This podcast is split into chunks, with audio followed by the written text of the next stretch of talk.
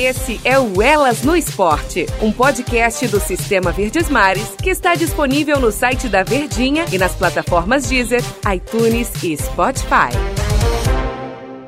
Olá, amigos! Elas no Esporte, Denise Santiago na área. E que prazer, hein, que eu tenho de estar aqui conversando com mulheres que se destacam no nosso esporte, no esporte brasileiro. E é sempre uma honra trazê-las aqui no nosso podcast Elas no Esporte. E no episódio de hoje a gente conversa com Rose Costa. Ela é educadora física há mais de 30 anos, não é isso, Rose? Isso, isso mesmo.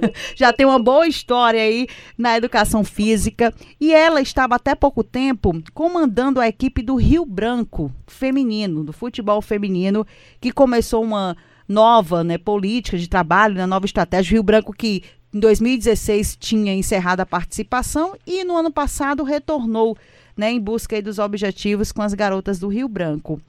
E hoje a Rose bate um papo com a gente. Olha, de antemão eu já agradeço, tá, Rose? Conversar aqui contigo. Nós estamos do outro lado aqui, aqui no estado do Ceará, você no Rio Branco. Tem uma diferença boa aí na hora. E de antemão eu já te agradeço por você estar tá batendo um papo aqui conosco. Não, a minha gratidão aí a vocês pelo espaço aberto para que a gente possa estar tá batendo esse papo, principalmente sobre a questão do futebol feminino, que em nosso país ainda não tem o valor merecido. Essa luta diária que a gente trava aqui pelo reconhecimento do futebol feminino. Então eu é que agradeço o espaço e o convite de estar conversando com vocês e é isso que você colocou, 30 anos de estrada, de educação física, de futebol, de futsal, de futebol feminino. Como ex-atleta, como professora da área de educação física, especializada, e também como treinadora agora, como você muito bem colocou, a equipe do Rio Branco tinha três anos que não tinha equipe feminina e ano passado eu participei como técnica por uma outra agremiação e conforme a gente foi se destacando na competição, recebi esse convite para estar à frente das equipes de base e da equipe profissional do Rio Branco Futebol Clube. E aí, desde o ano passado, que a gente já vinha fazendo um trabalho de treinamento com, os, com as atletas na expectativa de participar do campeonato esse ano. E, infelizmente, aconteceu essa situação do isolamento social no país todo por conta do Covid-19 e nós ficamos impossibilitados de é, de estar tá trabalhando e de participar do campeonato. Uhum. Mas a gente também tomou a decisão de estar saindo, como vocês todos são conscientes, aí acredito que sejam, né? Uhum. Pela notícia que correu o Brasil todo aí da minha saída por conta da contratação do ex-goleiro Bruno do Flamengo. Exato. E, e, isso eu acredito que te surpreendeu, hein, Rose? E surpreendeu, assim, a todos nós, né? Essa sua decisão, essa sua coragem, né? De chegar e pedir demissão. Como foi que você soube que a diretoria estava é, em conversa? Você soube se estava em conversa com o goleiro Bruno? Como foi que você soube de toda essa notícia da chegada dele no Rio Branco? Bom, acredito que assim como eu, vários dirigentes e pessoas que, que, são sócios do clube, torcida organizada, ficou sabendo pela imprensa. Acho que também por conta dessa questão do, do, do isolamento social, muitas das decisões elas foram tomadas unilateralmente, aos meus olhos, né? Então eu fiquei sabendo pela imprensa que já estava em processo de finalização é, essa parceria ou essa contratação do Bruno para que ele fosse o goleiro titular aqui é, da equipe do Rio Branco. E imediatamente quando eu fiquei sabendo da decisão, eu também é, entrei em contato com, com um dirigente do clube, conversei, é, expus a, assim a minha indignação, né, de, de Rio Branco, um clube que é renomado aqui na nossa cidade, um clube que tem essa capacidade de formação, de cidadania, de atletas do futuro, está colocando como estrela do time um feminicida. Então foi uma tristeza muito grande. Quando eu percebi que a decisão ela não tinha volta, que já estava finalizada, eu solicitei o meu desligamento da, do clube. E até então, a diretoria te procurou, ou o próprio presidente, houve alguma conversa sobre essa sua decisão? Não, não, muito ao contrário. É, em todas as, as noticiários em que o presidente deu entrevista, ele, ele chegou até a negar que eu estivesse à frente da equipe feminina do Rio Branco. Acho que por conta é, de um movimento de tentar fazer de toda sorte com que o nome do goleiro fosse abraçado aqui pela nossa cidade e fosse abraçado também pelos torcedores do Rio Branco, porque houve uma rejeição muito grande é, com relação essa estada e permanência dele no clube, que a gente não sabe o desenrolar ainda dos próximos capítulos, bem como um processo de solidariedade muito grande à minha pessoa por conta da decisão que eu tomei de sair e de não estar mais lá no clube. E só para a gente lembrar que aos ouvintes, é, Rose, a situação, e lembrar um pouco o caso, o goleiro Bruno, meus amigos, ele foi condenado por homicídio triplamente qualificado no caso da Elisa Samúdio e a progressão de pena está em regime semiaberto desde julho de 2019. E essa questão, da, é, e, e essa questão da rejeição é tão grande que alguns clubes já chegaram até a anunciar, mas diante da repercussão tão negativa e, consequentemente, a pressão dos patrocinadores, muitos deles desistiram da contratação. A gente teve aqui o Poço de Caldas em Minas, o Operário, o Fluminense de Feira e até o Barbalha aqui no nosso estado, no estado do Ceará. Quatro equipes, exatamente. Exato. E, é isso como ah. você está colocando. Ele foi condenado a 20 anos de cadeia, cumpriu sete, né? Desde o ano passado que ele está é, nesse sistema de liberdade condicional, né? E ele está tentando se colocar, ou esse grupo que o apoia, esse grupo de patrocinadores, ou não sei, que é uma empresa que o apoia, está tentando colocá-lo em alguma equipe, né? E, infelizmente, o nosso presidente aqui achou que seria uma situação boa para o clube a, a estada ou a vinda dele para cá. Penso eu que foi muito negativo para o clube, né? E também acredito que ele vai ter assim grandes dificuldades atuando, porque nós temos uma legislação específica aqui no estado do Acre que após a minha saída é, do clube teve uma massificação dessa informação e aí o Ministério Público também se posicionou no sentido de que ele, enquanto preso em liberdade condicional, ele é obrigado a usar a caneleira, a caneleira eletrônica. Isso. Exatamente. Então colocou toda agora um, uma situação que vai dificultar em muito a participação dele, tanto nos treinos quanto nos jogos. Ele não pode estar participando de jogos em finais de semana, a não ser que haja uma autorização específica aí da justiça. Então vai ter todo um embrólio ainda para que ele possa, de fato, estar participando participando do campeonato acriano, né? Não sei como vai se dar esses, esses, próximos fatos aí. E tem outro detalhe também, Rose, porque o Rio Branco ele também tem aquela proposta da formação da base, né? De dar oportunidade para aqueles garotos da base. E tendo aqui o goleiro Bruno como uma referência, né? Até que ponto isso vai influenciar nas atitudes das, dessas crianças que, são, que estão sendo formadas pelo Rio Branco. Eu acredito que isso pesou também na tua decisão. São duas situações assim extremamente complicadas. Essa, sem sombra de dúvida, foi o fator determinante para que eu não ficasse. Como que você tem um feminicida, ele um, um, assim, um mentor de um crime hediondo contra a mulher e contra o seu próprio filho, inclusive, que ficou relegado aí três dias dentro de uma favela, ninguém sabia o paradeiro, ninguém sabia o que tinha acontecido com a criança, segundo o relato da própria mãe da Elisa Samúdio, né?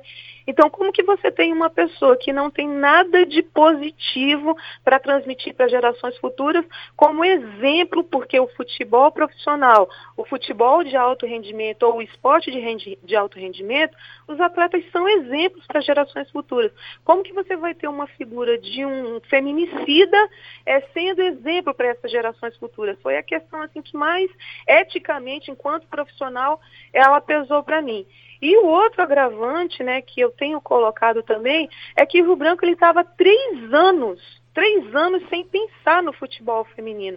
Então a gente já vinha desenvolvendo um trabalho de base com as meninas, desde o infanto, no juvenil e o profissional. E a gente, nós acreditávamos que esse ano nós teríamos resultados significativos nesse retorno do Rio Branco na competição do futebol feminino.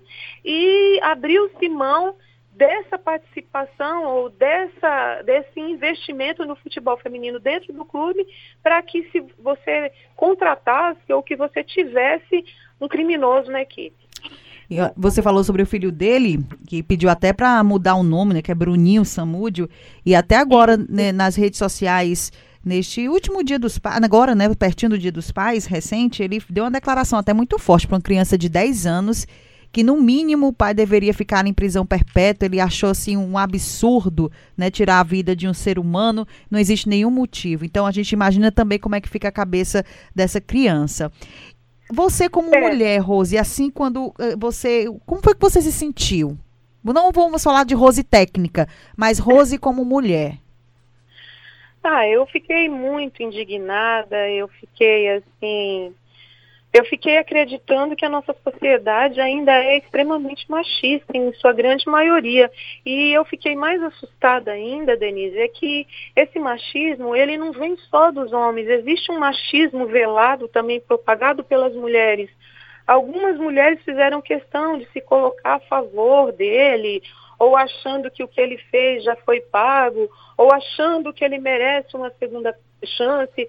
E eu tenho colocado também para muitas pessoas que eu não é, questiono essa lógica dele ter uma segunda oportunidade, em que se pese que eu tenho colocado também que não sou da área do direito, eu sou da área da educação física, do treinamento desportivo, e o meu entendimento é que as leis foram muito brandas e que ele precisava cumprir a pena dele em sua totalidade, sem haver a liberdade condicional por conta da gravidade do crime. Mais uma vez que a nossa justiça entende que ele tenha que estar em liberdade condicional, que ele não tivesse essa oportunidade de voltar a ser ídolo. Ídolo de quem? Ídolo do quê? Exemplo de quem? Exemplo de quem? Então, a minha indignação enquanto mulher é nesse sentido de, de que as pessoas acho que não compreenderam ainda o significado do que representa esse crime para a nossa sociedade. O que foi feito com a Elisa e o que é feito todos os dias com as diversas Elisas do nosso país, entendeu?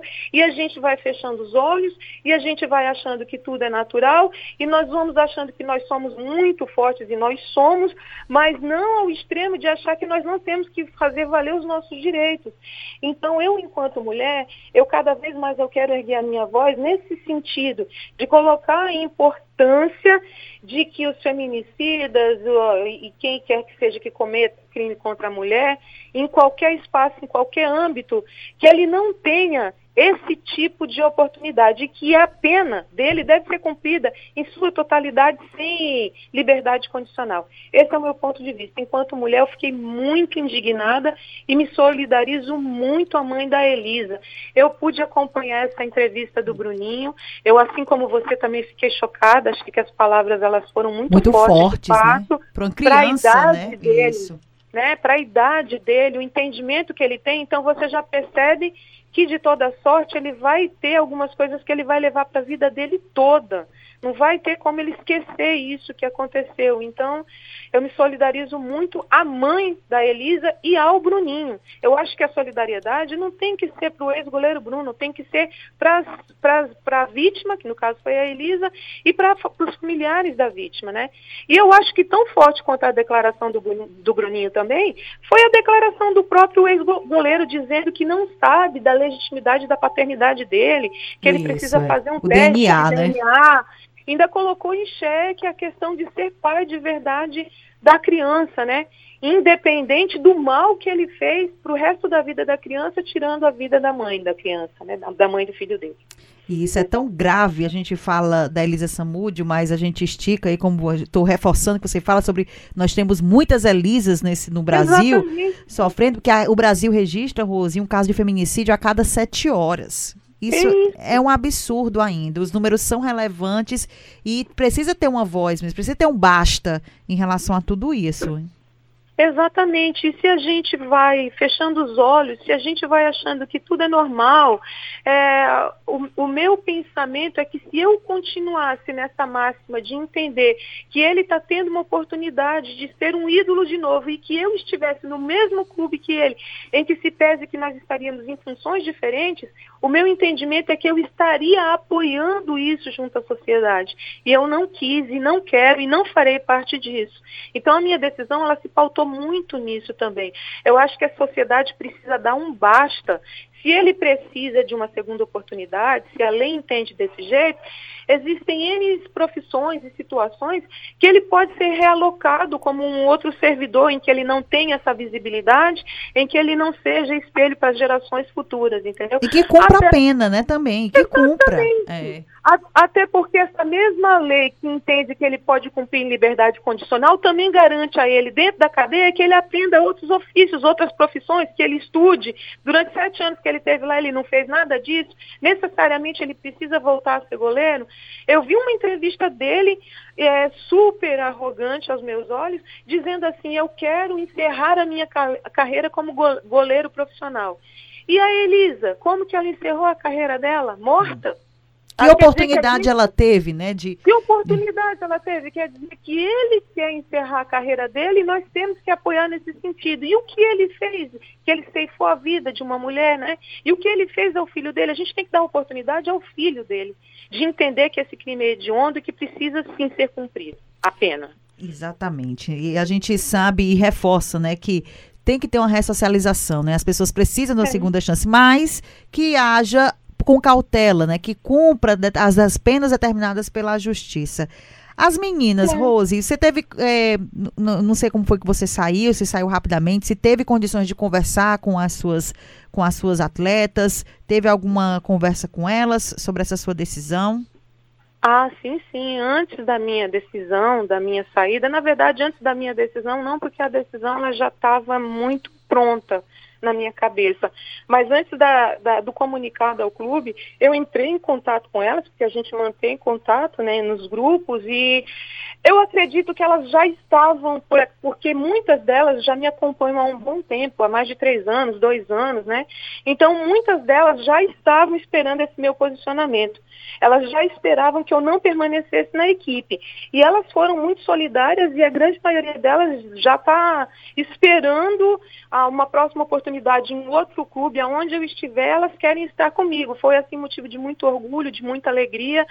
Até porque também, Denise, eu acho que vale ressaltar que o futebol feminino, ele vem de um processo de luta, de discriminação, acho de, de que qualquer outro esporte, entendeu? A gente já foi proibida de jogar o futebol. É, nós somos entendidas como se é, nós não tivéssemos capacidade para jogar o futebol. Muitas meninas que, que praticam o futebol e que treinam, elas vêm de situações de violência dentro das suas casas. Então, elas têm esse sentimento latente de justiça dentro delas. Então, acredito que mesmo é, se eu numa loucura e tivesse pensado em permanecer do, em, no Rio Branco, muitas delas não teriam permanecido. Então eu fui mais do que apoiada, eu acho que elas estão comigo para o que der e vier. Sendo exemplo, Rose, para nós mulheres nos representando. E, Rose, é, aí você saiu do Rio Branco, né? Você já tem algum pensamento para retomar as atividades, retomar é, em algum outro clube? Como é que você está pensando agora? Ou agora, durante essa pandemia, você está dando um relax para poder relaxar um pouco? Denise, eu, eu conheço muito pouco da realidade do futebol aí do Ceará, né? Hum. Eu conheço mais a realidade do, do desporto escolar aí do futebol e do futsal. Então, eu vou me pautar muito no, no que eu conheço da realidade aqui do norte, aqui do Acre. O futebol aqui, ele ainda é muito machista e ele está muito concentrado na mão de homens. Então, com relação a essa questão de uma nova oportunidade aqui, eu estou achando e entendendo que vai ser muito, muito difícil. Eu estou sendo bem realista, eu acho que vai ser bastante difícil. Mas a gente está com um projeto de, de repente, é, criar uma parceria com um clube de fora, eu estou vendo essa possibilidade. A gente está fazendo, eu fiz também um levantamento dessa situação de, de repente, a gente criar um clube diferente de todos os outros do Brasil, que ele inicie com o futebol feminino e depois a gente vai pensar na lógica do futebol masculino, porque a, acho que todos os clubes aí do nosso país, todos eles nasceram do futebol masculino para depois é, ter essa oportunidade, essa lógica do futebol feminino. Então a gente está pensando aqui em alguma coisa no movimento inverso, de você primeiro priorizar o futebol feminino e depois pensar no masculino, mas tudo isso demanda recurso, então é uma coisa que é bem complicada. Com relação ao futuro, o que, que eu posso te garantir? Que eu vou continuar trabalhando com o futebol feminino, que a gente vai continuar é, lutando por um espaço aqui na nossa capital, que eu acho que é de suma importância incentivar as meninas que elas continuem treinando e continuem com esse sonho e essa vontade de serem destaques no cenário nacional e da gente ter chances de competir nas grandes competições do país, né? E ainda não há nenhuma proposta, não há nenhuma porta aberta nesse sentido, mas a gente já está pensando no plano A, B, C, talvez até o D. Ai, que bom, que bom. E aqui no Ceará, olha, Rosa, fica até o convite aí, quem sabe se os, os nossos dirigentes estão eh, nos escutando. Aqui no Ceará nós temos duas equipes, é, Ceará e Fortaleza, que são as duas maiores forças do nosso estado, né, que estão na Série A, o time masculino na Série A do Campeonato Brasileiro e por uhum. consequência, tem a, as equipes femininas, né? Tanto o Ceará é. como Fortaleza, e elas estão, as meninas aqui, na segunda divisão do Campeonato Brasileiro, tentando aí chegar na primeira divisão. O Ceará no é. ano passado chegou bem próximo aí à força das meninas, mas infelizmente não conseguiram e aguardam esse ano com a retomada. Rose, olha que a gente deseja muita sorte para você. Alguém da, da, família da Elisa Samud entrou em contato contigo, Rose, após essa sua decisão? Chamou tanta atenção, a repercussão foi tão grande que eu até esqueci de perguntar para ti. Não, até o momento ninguém da família da Elisa entrou em contato comigo. Mas é, a, a, minha decisão motivou as falas da mãe da Elisa, que eu acho que já foi um ganho assim, mensurável para a gente aqui em Rio Branco e para o país todo, para levantar essa questão de que essa oportunidade não pode ser dada em equipes que são vitrines, no futebol, etc, etc. Mas ninguém entrou em contato comigo, não. Mas seria um grande prazer se a mãe dela fizesse contato comigo. É, fica aí essa uma força ainda lutando é. por essa bandeira, né, Rose? Que as mulheres Isso. possam ser vistas pela competência, pelo trabalho, né? E, e respeito. Exatamente. Exatamente. E o respeito que eu acredito que é, ganha tudo. Né? Jogar esse, fora esse preconceito que ainda é difícil, é uma barreira difícil. E no futebol, você que já está há muito tempo aí na estrada, sabe como é difícil, hein, Rose? Dificílimo. Foi aquilo que eu te coloquei, a realidade da nossa cidade aqui, eu acho que se perpetua pelo país numa menor escala. O futebol ainda é muito machista, né? É um entendimento de que a gente não tem capacidade para jogar, de que a gente não tem habilidade, de que a gente não foi feita para isso, que o nosso corpo não é adequado para isso, ou que a gente não tem a qualidade técnica para estar à frente de uma equipe. E a gente vai quebrando essas barreiras, derrubando esses paradigmas e mostrando na prática a capacidade da gente em que se pese que a gente ainda tem essas, essas situações esdrúxulas, como foi essa que aconteceu aqui comigo. Mas bola para frente, jogo que segue, se Deus quiser, novas oportunidades surgirão e eu vou continuar levantando a minha voz aí em prol do futebol feminino, dizendo não à violência, que as mulheres estejam juntas e que a gente seja reconhecida pelo nosso valor. Rose, muito obrigada, tá, Rose Campos, batendo papo aqui conosco, aqui no nosso estado, aqui no nosso podcast. O estado do Ceará, as mulheres cearenses ficam muito orgulhosas. Eu tô falando em nome de todas elas, tá? Eu te agradeço muito, muito fica mesmo. muito orgulhosa. Muito obrigada, muito obrigada. Muito obrigada também por essa conversa. É muito bacana a gente ter mulheres fortes assim, que nos encorajam também para que a gente possa seguir nessa rotina tão difícil. Rose, sucesso, que as coisas aconteçam da forma de como você está planejando e a qualquer novidade, né, nos conte que a gente faz aqui a divulgação, que é sempre bom a gente mostrar os nossos destaques, as mulheres que se destacam no nosso Brasil.